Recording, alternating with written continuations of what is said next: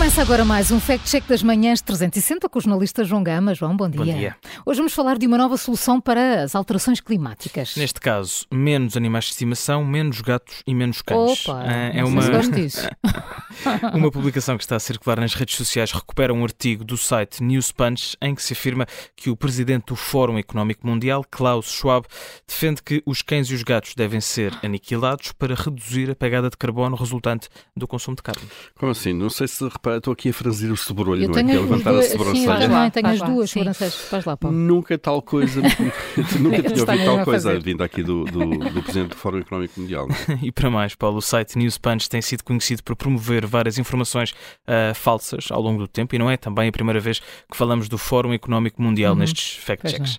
Ah, de acordo com as publicações, o economista alemão, fundador e presidente da organização, considera que esta aniquilação dos animais ah, de, de estimação, cães e gatos, é necessária para reduzir o número de animais de estimação no mundo e, como tal, diminuir o aquecimento global e os problemas ambientais causados pelo excesso de população bem como também proteger os animais de maus tratos. Mas as publicação, a publicação vai ainda mais longe e diz que o Fórum Económico Mundial ordenou aos principais meios de comunicação social no mundo a promoção desta narrativa. Ora, confesso que ainda não vi nenhuma notícia sobre o tema. E também estás a levantar no- a sobrancelha. Estou. Estamos todos, não é? Não é verdade? Exato. Está o fim do mundo.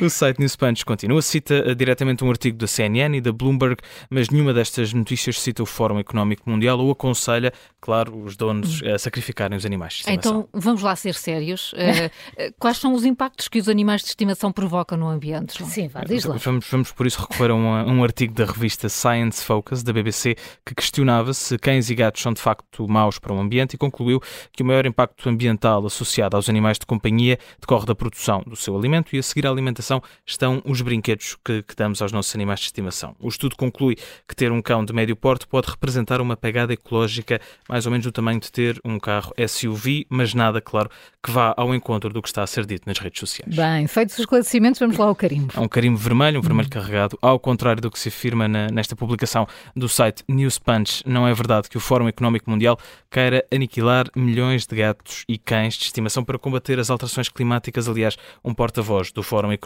Mundial classificou estas declarações como falsas e absurdas. Carimbo vermelho, então, no Fact Check das Manhãs 360, hoje com o jornalista João Gama. Amanhã há uma nova edição.